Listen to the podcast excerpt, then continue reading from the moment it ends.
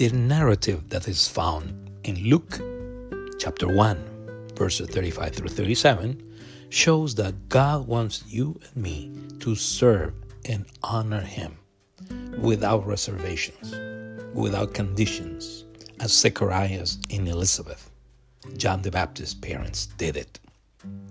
Zacharias, supported by his wife Elizabeth, served and honored God as a priest, offering incense in the sanctuary of the Lord and living a life that pleased God. God wants you and me to serve Him and honor Him without reservations or without conditions because He wants to reward your faith and my faith, our trust in His kindness, grace, power, and wisdom. God wants you and me to do so because He wants to reward our obedience or how much we submit to His authority. God wants you and me to serve and honor Him without reservations, without conditions, as Zacharias and Elizabeth did it because He knows that we tend to put conditions or requirement to do so. That is, God knows that we tend to mistrust or question his character, purposes, and ways.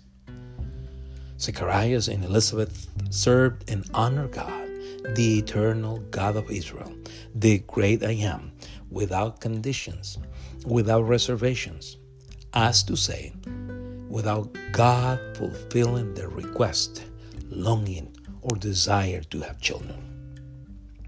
Let us keep in mind that a condition is to agree to do something upon the fulfillment of a clause, a requirement, or a stipulation. A man does another man a favor if he fulfills a stipulation or a requirement.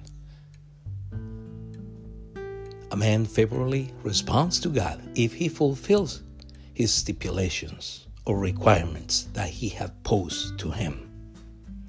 Zechariah and Elizabeth had chosen to honor God for many, but many years, even while God had not granted them their petition or desire to be parents. The evangelist Luke points out that both Zacharias and his wife Elizabeth were well advanced in years and that she was barren. This is found in Luke chapter 1, verses 35 through 37, and this is the New King James Version. There was in the days of Herod, king of Judea, a certain priest named Zacharias of the division of Abijah. His wife was of the daughters of Aaron, and here the name was, and her name was Elizabeth. And they were both righteous before God, walking in all the commandments and ordinances of the Lord, blameless. But they had no child, because Elizabeth was barren, and they were both well advanced in years. Now, this is the New Living Translation of the same passage. When Herod was king of Judea, there was a Jewish priest named Zechariah he was a member of the priestly order of, the, of Abijah, and his wife Elizabeth was also from the priestly line of Aaron. Zechariah and Elizabeth were righteous in God's eyes, careful to obey all of the Lord's commandments and regulations. They had no children because Elizabeth was unable to conceive, and they were both very old. In his introduction, Luke testifies that he wrote his gospel after a careful investigation regarding Jesus' birth, life, ministry, passion, death, burial, and resurrection. If you compare the two gospels, that is Matthew and Luke, that narrate Jesus' birth, you will notice that Luke gives more details about it because he wanted to give Theophilus an orderly account of his life, ministry, mission, and of his redeeming work. So Luke gives an account of John the Baptist's birth, who prepared the way of the Lord Jesus, who prepared the children of Israel for his manifestation to them. In Luke 19:10, Luke describes Jesus as the Son of Man who had come to earth to seek and to find that which was lost. For the Son of Man has come to seek and to save that which was lost. I should point out to you that the evangelist Luke quotes Jesus many times, describing himself as the Son of Man. I'm going to say this again. The evangelist Luke quotes Jesus in many instances, describing himself as the Son of Man.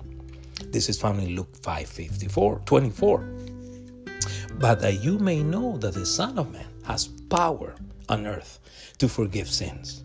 He said to the man who was paralyzed, I say to you, arise, take up your bed, and go to your house. This is found in Luke 5, 6 5. And he said to them, The Son of Man is also Lord of the Sabbath. Luke 12 40.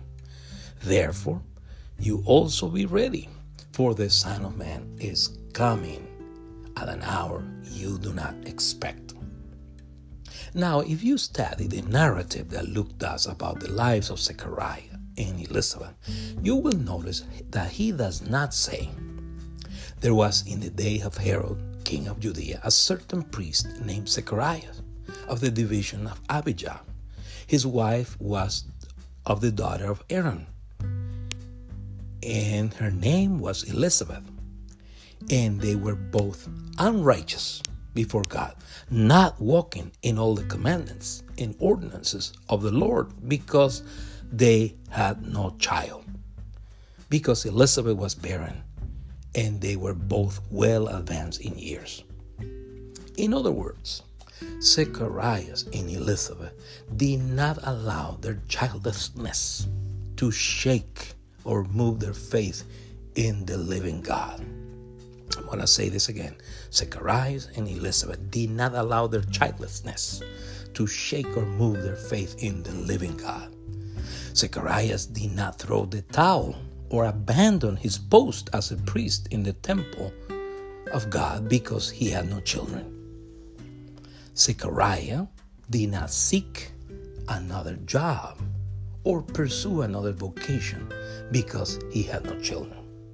Instead, Zechariah fulfilled for many, but for many years, his role as a priest, even though he had no children.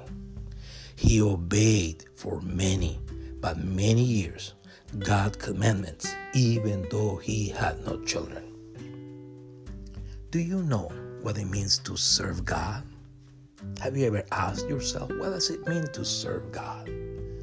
Do you serve God even though He has not granted some of your petitions or prayer requests? Do you serve God while you anticipate or wait for Him to grant your petitions or prayer requests?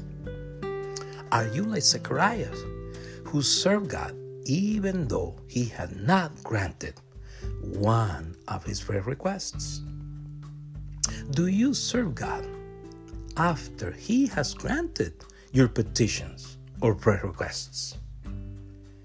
Can your wife, your husband, your children, your parents, your classmates, or your co workers testify that you serve God as the evangelist Luke testifies about Zechariah's and Elizabeth's service to God. Keep always in mind that your faithfulness as God's servant could motivate or move many others to serve God as well. When I say this again, your faithfulness as God's servant could motivate or move others to serve God as well. Amen. God bless you.